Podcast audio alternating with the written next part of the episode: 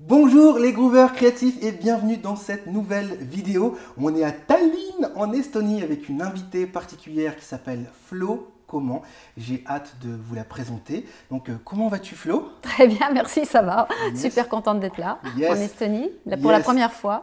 Yes, l'Estonie, c'est juste de la balle. Euh, je vous invite d'ailleurs à venir me voir quand vous pouvez. Faites-vous un cadeau euh, dans la vie. venez, venez me voir en Estonie, hein, parce que franchement, c'est super. Voilà, j'arrête pas de vendre l'Estonie à Flo. C'est vendu, c'est vendu, c'est bien vendu. La sécurité, la propreté et tout ça, la gentillesse des gens. Donc cet épisode, il est un petit peu particulier dans le sens où Flo a joué un rôle très très très important dans mon parcours professionnel. Peu de personnes le savent et j'aimerais qu'on puisse discuter de ça ensemble d'ailleurs parce que euh, c'est la première personne qui m'a emmené en Inde et euh, si Florence euh, n'existait pas, eh bien, je serais certainement jamais allé en Inde. Est-ce qu'on peut commencer la conversation avec ça? C'est parti. Allez, c'est parti. parti. Alors, euh, est-ce que tu peux expliquer à nos éditeurs, à nos auditeurs, pardon, voilà, comment, comment tu m'as découvert et pourquoi tu avais besoin d'un bassiste au rire un peu loufoque pour aller en Inde? Ah bah moi j'avais ouais, j'avais formé, reformé mon groupe en fait en Inde qui s'appelait Fula. Euh, on était donc euh, flûte souris, tabla, on avait un joli trio, on tournait un peu en Inde et il manquait un peu de groove. un peu de fat. un peu de fat dans cette musique et, surtout on, avait pour objectif de faire une petite tournée en France. Mm. Donc euh, on s'est dit ça serait bien quand même de trouver le bassiste idéal pour cette musique et on a, on a un petit peu ben, cherché des bassistes quand on est rentré à Paris. Euh, on a auditionné quelques bassistes, on a, et on a trouvé euh, quelqu'un qui s'appelait Adrien Ferraud, qui était censé, Qui était censé euh, faire la tournée avec nous, mais le problème c'était que sur une date, une seule des dates de la tournée, il n'était pas dispo. Hmm. Et donc il a eu la présence d'esprit de me donner ton nom, et je t'ai appelé tout de suite, je crois. Hein je t'ai appelé tout de suite. Merci encore, Adrien, du fond du cœur. Et on s'est rencontrés. Et merci, Adrien, du fond du cœur, parce que du coup, on, s'est super bien entendu euh, tout de suite, je crois. Hein. Ça a très, très bien Ça a bien matché dès, la première répétition. On a fait la tournée en, France et j'ai dit, bah, écoute, euh, suis-nous à Bombay pour continuer l'aventure, c'est ça, hein, Mumbai. Mumbai. Padurong Vadi C48. Exact. c'est l'adresse où on habitait. exact. Voilà, parce que pour, pour cette mission, je devais, euh, oui, je devais rester deux mois. Et euh, finalement, je suis resté euh, six mois. C'est ça. C'était magnifique. C'est ça. Il voulait plus partir, notre doudou. en plus, en plus, il a fait copain-copain avec tous les gens du marché. C'est ça, hein, exactement. parce que doud, ça veut dire lait en Inde, donc c'est assez drôle. parce que mon surnom, c'est Doudou, voilà, pour les intimes. Et voilà, donc ça, ça, a bien fonctionné, tu t'es bien entendu avec tout le monde tout de suite. On a, on a fait des concerts, des workshops et tu t'es intégré très très rapidement. On a fait le festival de Calagoda aussi, festival. Super souvenir, absolument. Et on a rencontré plein de musiciens et tu as voulu rester avec nous et j'en suis content. Ouais, dans les musiciens, il y avait le regretté Sultan Khan, super joueur de sarangi. Zakir Hussein, que tu m'as présenté, qui lui-même m'a présenté après à Terry Bozio. C'était juste une répétition de, de, de, de, rencontres, en fait, de suite comme ça, de rebondissements. C'était. Euh, on allait écouter Hari Prasad Chaurasia, on allait voir beaucoup de, de, grands musiciens ensemble. Extraordinaire. On va parler de tout ça un peu plus en détail. Ce que j'aimerais pour euh, voilà, les auditeurs qui, et les auditrices qui ne te connaissent pas encore, que tu puisses, s'il te plaît, nous expliquer ton parcours. Comment on, fait pour. Euh, bah voilà, pour euh, devenir musicienne quand on est suisse. je passe de la Suisse. voilà, moi j'ai l'image de la Suisse, les banques, la nature, le chocolat. Comment on fait pour, pour passer de la Suisse à la musique indienne avec euh, Harry Prasad Chorazia, Zakir Hussain, etc. Alors c'est un, enchaînement de circonstances évidemment. D'abord je suis venue à Paris. Euh, dans l'optique justement de fonder mon groupe, de faire de la musique, de trouver des musiciens qui pouvaient m'accompagner. Euh, le souci un peu euh, en France, c'est que j'avais des idées qui paraissaient assez spéciales pour l'occidental, le musicien occidental. C'était que j'avais des métriques, je jouais déjà naturellement avec des métriques assez spéciales, impaires, je jouais... Je, créais des morceaux avec des gammes qui semblaient bizarres. Enfin, euh, j'étais pas toujours compris en fait par les musiciens français. Et il s'est trouvé que, que j'ai rencontré un disciple de Hari Prasad que j'ai invité sur un, de mes concerts, qui m'a accompagné à la flûte Bansuri et qui a fait écouter euh, notre concert en fait à son maître, Hari Prasad qui, qui a bien aimé la musique et qui m'a invité carrément en Inde pour le concert de l'an 2000, tu sais, le passage à l'an 2000. pour l'accompagner sur scène, il y avait 25 musiciens de la nouvelle génération euh, des musiciens indiens. C'est comme ça qu'il l'a présenté. Mhm. Et moi, moi j'étais un peu euh, la pièce rapportée là au milieu avec ma kalimba, tu sais, je mhm. chantais toujours avec ma kalimba. Euh, et, c'est ça un peu qui m'a propulsée, je dirais vraiment propulsée dans, dans, le monde de la musique indienne. Suite à ce concert, j'ai rencontré un grand percussionniste, Anandan Shivamani, mhm. hein, que tu connais aussi, qui m'a invité pour d'autres concerts. Et, et ça s'est enchaîné d'une manière assez magique jusqu'à ce que je, réalise qu'en fait, je n'avais pas le langage pour expliquer euh, mes morceaux, la musique. J'avais pas le langage. Les musiciens comprenaient tout de suite ce que je faisais.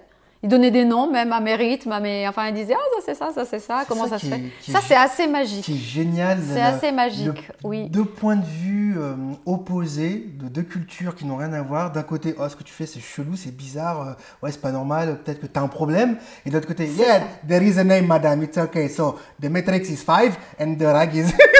C'est tout à fait ça. C'est tout à fait ça. C'est assez extraordinaire. C'est assez extraordinaire, effectivement. Donc, euh, ben de fil en aiguille, je suis allée rencontrer une chanteuse et j'étais épatée par sa liberté vocale et aussi le fait que avec sa tanpura, donc son, instrument à quatre cordes, elle pouvait faire ce qu'elle voulait. En fait, la liberté vocale, euh, c'est Danashri Pandit, hein, qui est devenue une très bonne amie Hein, hello Dana.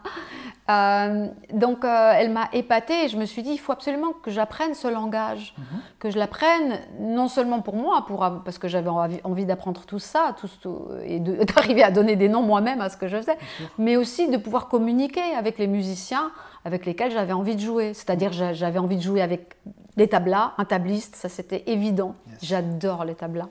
J'avais envie de jouer avec des instruments comme le sarangi, comme la flûte bansuri.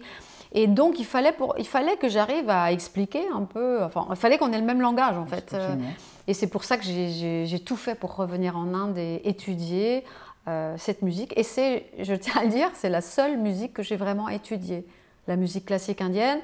Euh, parce que pour le reste, j'étais vraiment autodidacte. Donc, euh, Tu as étudié la musique indienne pendant combien de temps? J'ai étudié en Inde pendant 7 ans et demi. c'est énorme. Quand même, c'est... Ouais, j'ai passé un peu de temps. Un peu, oui. voilà.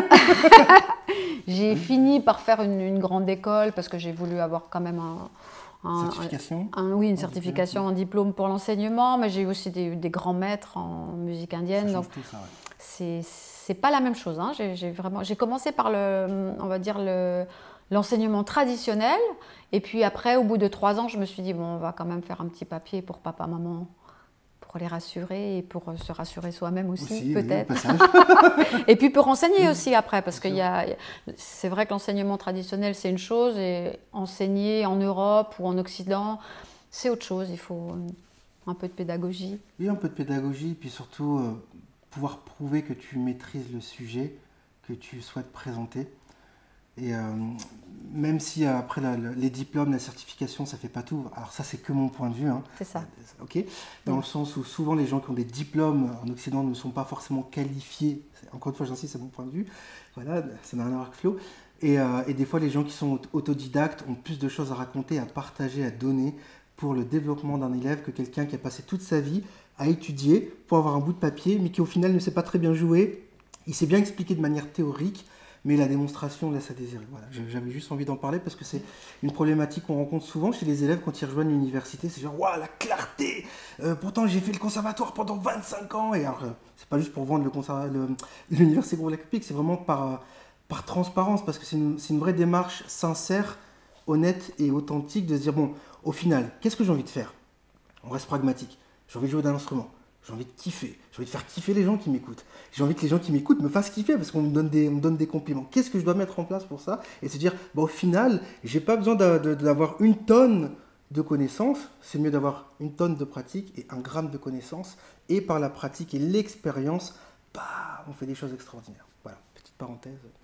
Il faut dire, faut dire qu'à l'époque, j'avais pas du tout pour objectif d'enseigner.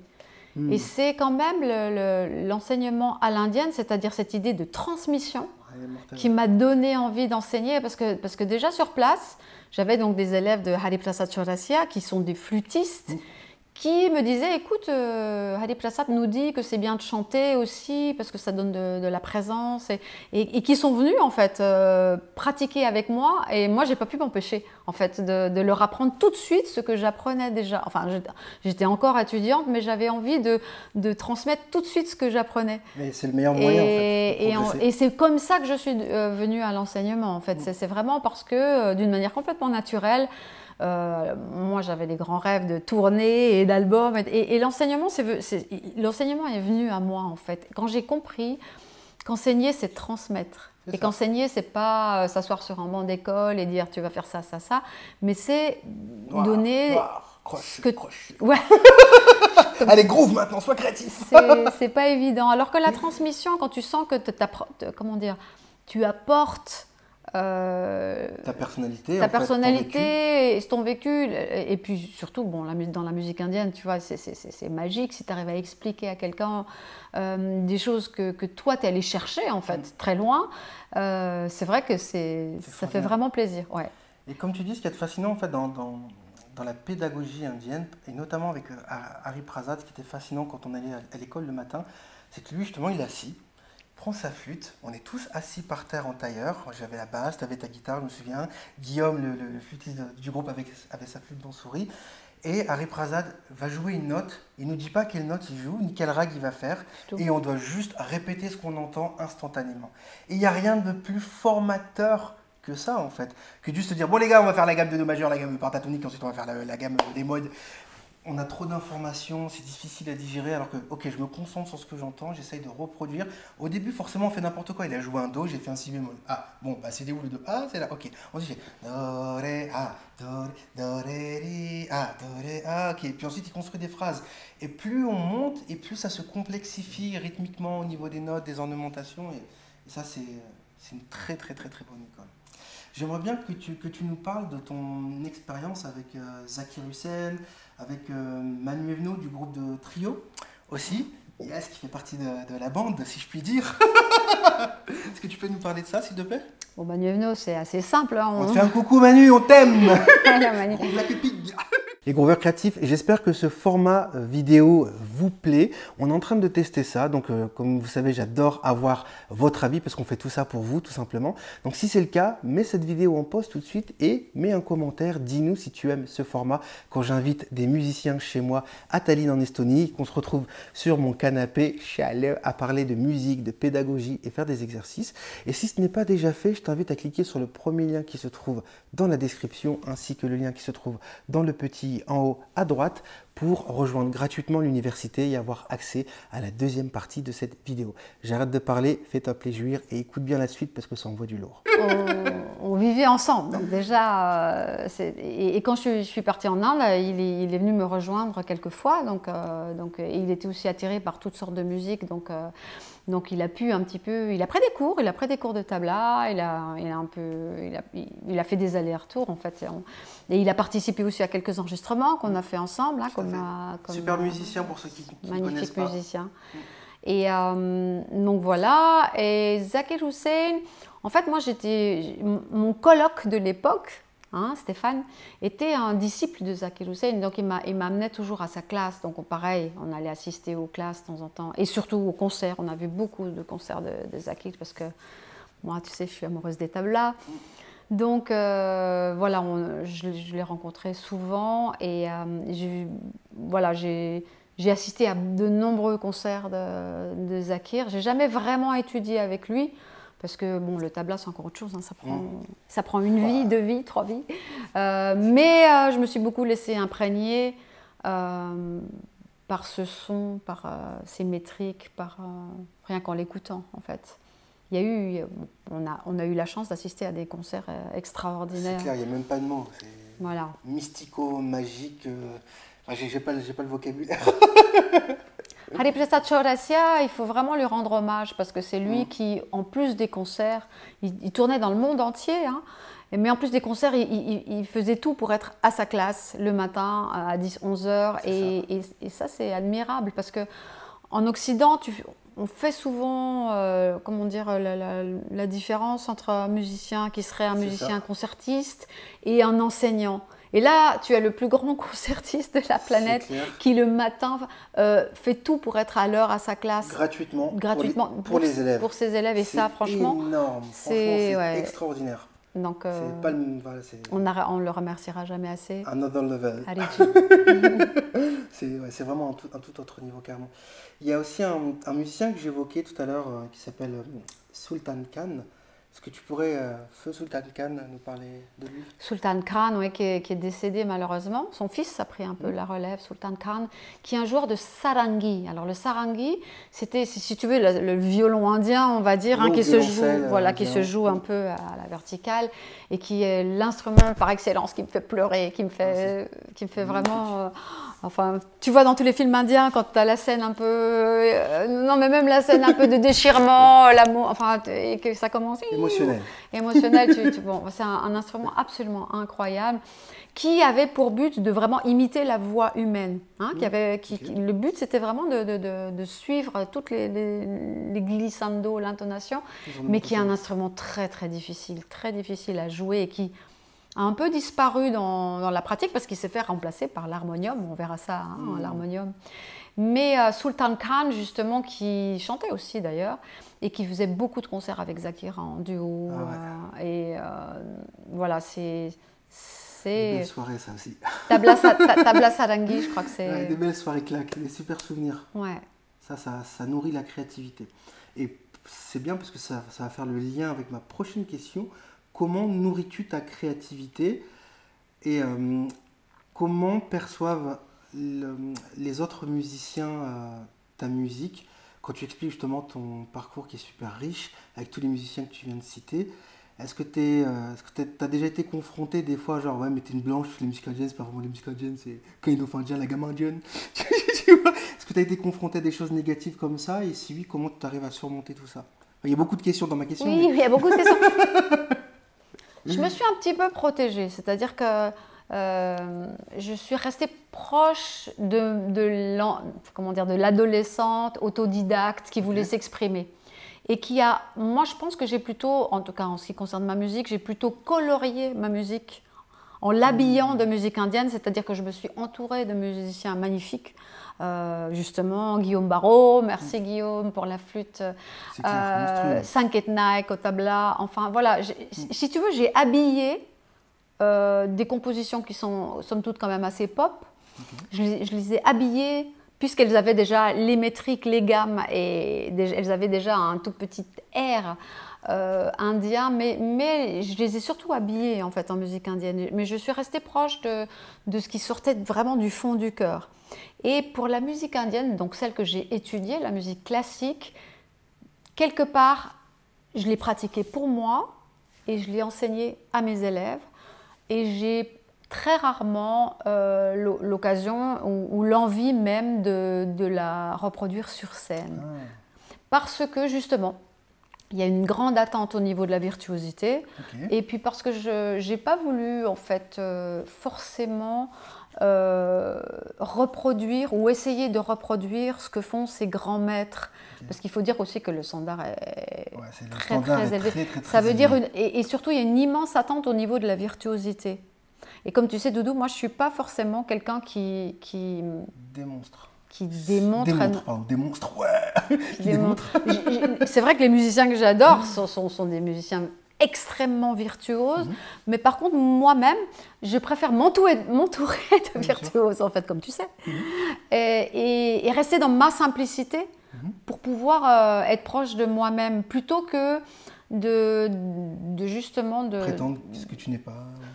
Oui, en fait, tu peux, mais, mais en fait, tu, tu, fais la musique des autres. Oui, bien sûr. Donc la musique classique indienne, je la pratique quotidiennement. Pour nourrir ta créativité. Pour moi et pour mes élèves.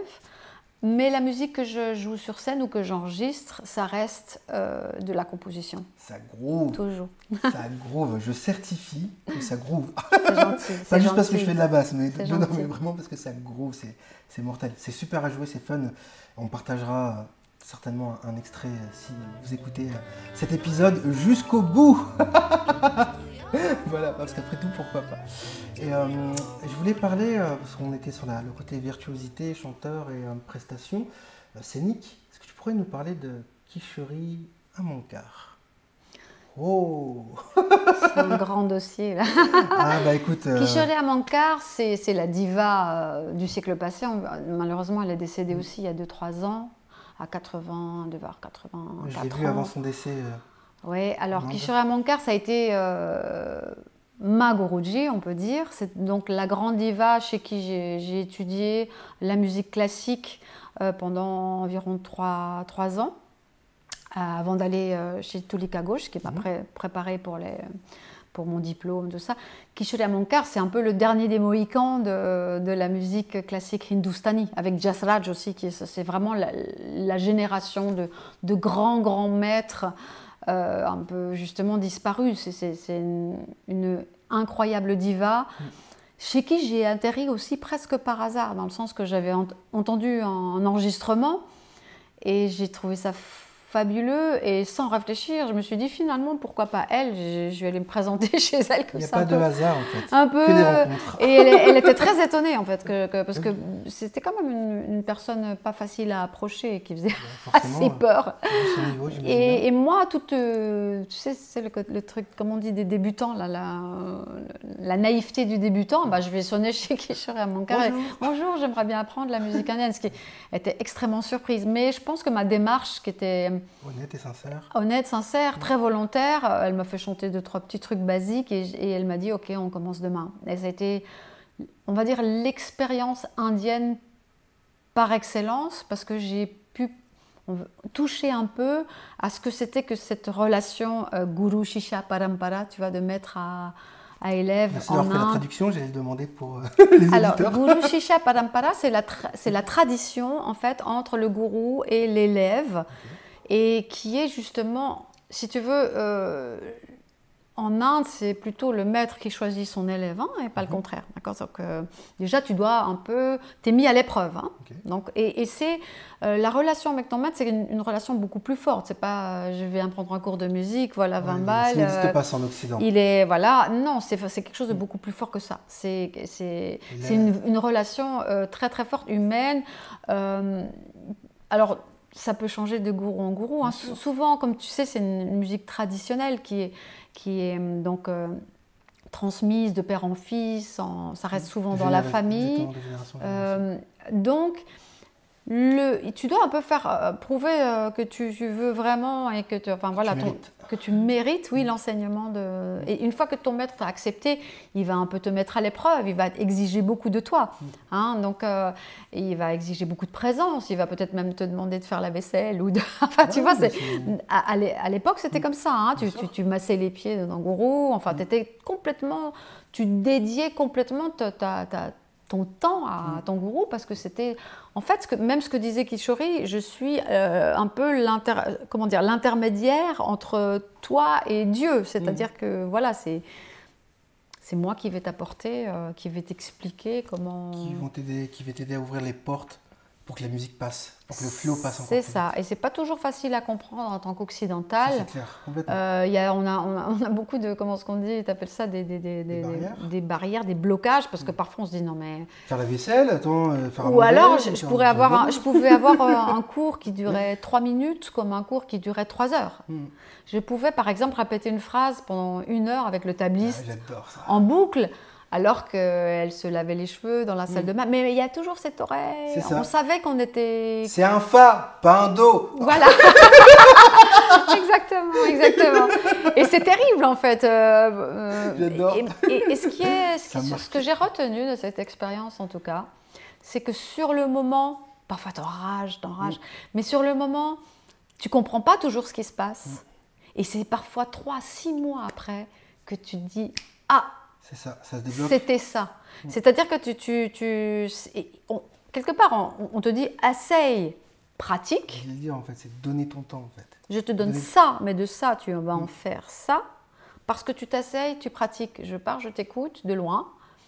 Et toi, en fait, tu es laissé un peu quand même euh, à toi-même. Hein. Tu... Parfois, on se regardait avec Sankate, le, le tabliste, là en tournant. Et, mais il suffisait qu'on s'arrête. Why did you stop? Tu vois, c'était, c'était, la réaction était immédiate. Donc, c'était très dur, mais très, très formateur. je m'étonne. J'ai vécu des choses similaires avec mon, mon gourou de Gam, que j'ai rencontré d'ailleurs grâce à toi aussi. C'est vrai, c'est vrai.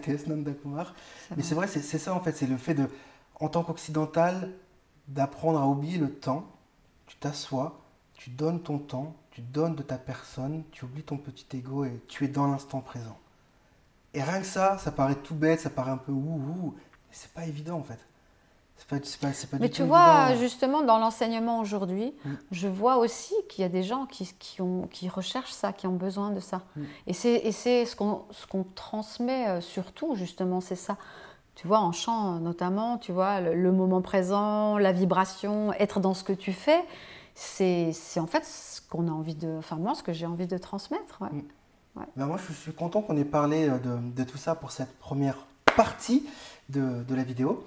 Pour euh, la deuxième partie de, ce podcast, et parce qu'il y a une version vidéo comme toujours, eh bien, je t'invite à rejoindre l'université Groove Lacupic, tout simplement, dans lequel tu pourras trouver la suite de cette vidéo et de cet épisode où on va faire des démonstrations avec un harmonium, on va chanter, on va faire de la musique, on va jouer de la basse, on va groover, bref, ça va être la folie.